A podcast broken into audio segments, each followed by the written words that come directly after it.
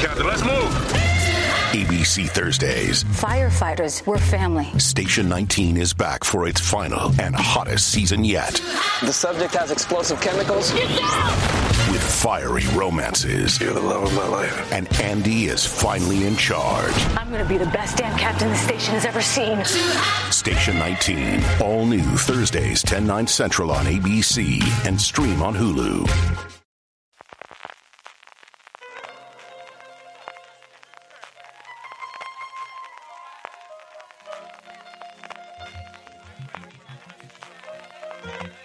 Estás escuchando Fuera de Series con CJ Navas.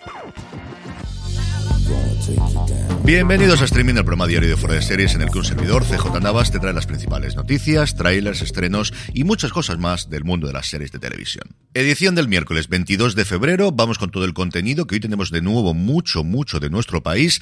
Antes de eso, permíteme recordarte que ya tenemos activa nuestra tienda, la tienda fuera de series.com, en fuera de series.com barra tienda, la tienda para grandes fans de las series de televisión. Como sabes, además de productos con nuestra marca fuera de series y nuestra colección de tazas seriéfilas, ya puedes comprar figuras Minix con licencia oficial de Netflix de tus series favoritas, Stranger Things, La Casa de Papel, El Juego del Calamar o The Witcher. Pásate por fuera de series.com barra tienda que seguro que tenemos algo que te gusta. Empezamos, como os decía, con noticias de España y es que la serie de Carlos Saura sobre Lorca, a la que dedicó sus dos últimos años de vida hasta que tristemente falleciese hace unas fechas, se rodará finalmente en otoño de llevar adelante el proyecto de seis episodios de 50 minutos, cada uno titulado con un verso lorquiano, cuyos guiones están listos para rodar y con la mayor parte de la preproducción acabada se va a encargar su hijo Carlos Saura Medrano. Según informa el país, la serie pudo existir en vida del cineasta, pero Radio Televisión Española no quiso entrar en el proyecto y Saura Medrano, en ese momento el productor principal,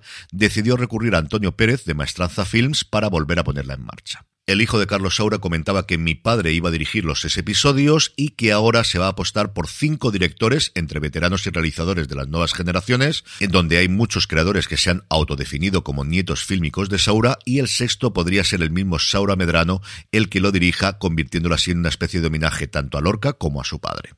Siguiendo con más noticias de España, prácticamente toda la industria está volcada con la Berlinale, ya no solo por la parte de cines, sino porque, como os comentábamos en las últimas fechas, se ha apostado muchísimo, incluido con un desembarco de varias series y varios creadores españoles en la Berlinale, por la nueva sección que tienen sobre series. Desde Berlín nos han llegado varias noticias que está recogiendo sobre todo Variety, tanto Emiliano de Pablos como John Hopwell, que cubren habitualmente la ficción española para el medio americano, entre ellas que Mediacres, la productora española, se ha asociado con Real Media, una productora finlandesa, para desarrollar un thriller sobre el cambio climático llamado 17 kilohercios. La serie parte del plan muy ambicioso para los tiempos que corren de tener tres temporadas de siete episodios cada una, estaría ambientada en cuatro países diferentes y seguiría a un grupo de adolescentes preocupados que conspiran para detener el cambio climático y persiguen una rebelión mundial como la única forma de salvar el futuro del planeta. La ficción está creada por Carlos Molinero, que trabajó en Tres Caminos y en Cuéntame cómo pasó, y Paula Sánchez de Irreal. No tiene evidentemente plataforma a día de hoy, pero desde luego es un proyecto interesante, tanto por el contenido como por el hecho de ser una coproducción con Finlandia, que no es la cosa más habitual en nuestro país. Otro de los proyectos que se presenta en la Berlinale es El hijo del chofer, creada por Isaac y la Cuesta, Isa Campo y Cristóbal Garrido, una serie basada en el libro de Jordi Amat que cuenta la historia de Alphonse Quintá, el periodista que dirigió la cadena pública TV3 durante el gobierno del expresidente Jordi Puyol. Según indican, la serie tiene como objetivo revelar por completo a su protagonista sin expiar sus pecados, con una narrativa que promete una incursión absorbente en la corrupción, la codicia, la venganza y una más que cuestionable moralidad. Por cierto que en el artículo de Variety la cuesta cuenta cómo al mismo tiempo que se va a rodar la ficción, se va a rodar un documental en paralelo entrevistando a personas que conocieron a Quinta en diferentes etapas de su vida y utilizando mucho material de archivo. Y por último, Variety tiene un artículo también en el que entrevistan ya no solamente a creadores de contenido y a actores, sino a productores y gente de las cadenas españolas desplazadas hasta Berlín. Y por ejemplo, Monse García, la directora de ficción de A3 Media Televisión, ha dicho que las series que estamos haciendo son cada vez más ambiciosas y potentes, con unos repartos que requieren mucha más inversión, que precisan de una alianza internacional, porque ella ha ido a Berlín evidentemente a buscar esas coproducciones y esas inversiones internacionales, y comentaba que hay un reinicio de la industria, que las fórmulas que funcionaron durante los últimos cinco años ya no funcionan, los streamers están restringiendo los presupuestos y probablemente la coproducción sea una de las únicas formas de financiar grandes proyectos de gran ambición e impacto global. Y de estas producciones futuras buscando dinero, hablamos ya de proyectos que tienen fecha de estreno en nuestro país, arrancando con HBO Max, que presenta la versión española de F-Boy Island, presentado por Valeria Ross, que se estrenará el próximo 3 de marzo. Igual que la versión original americana, el reality sigue a tres chicas que viajan a una isla tropical donde conocerán a 22 chicos. 11 se consideran a sí mismos chicos majos que buscan el amor y 11 admiten ser F-Boys, que podéis imaginar lo que quiere decir en la versión americana con la F inicial, y están allí para competir por un premio de dinero en metálico. Y sí, para los habituales, os podéis imaginar que Don Carlos dará esta noticia el fin de semana. Y de HBO Max pasamos a Movistar Plus, que el próximo 7 de marzo estrenará La explosión de las cómicas, así es el fenómeno de las humoristas en España. Serán dos episodios que se estrenarán el 7 y el 14 de marzo, con entrevistas a 23 de las humoristas más punteras del momento.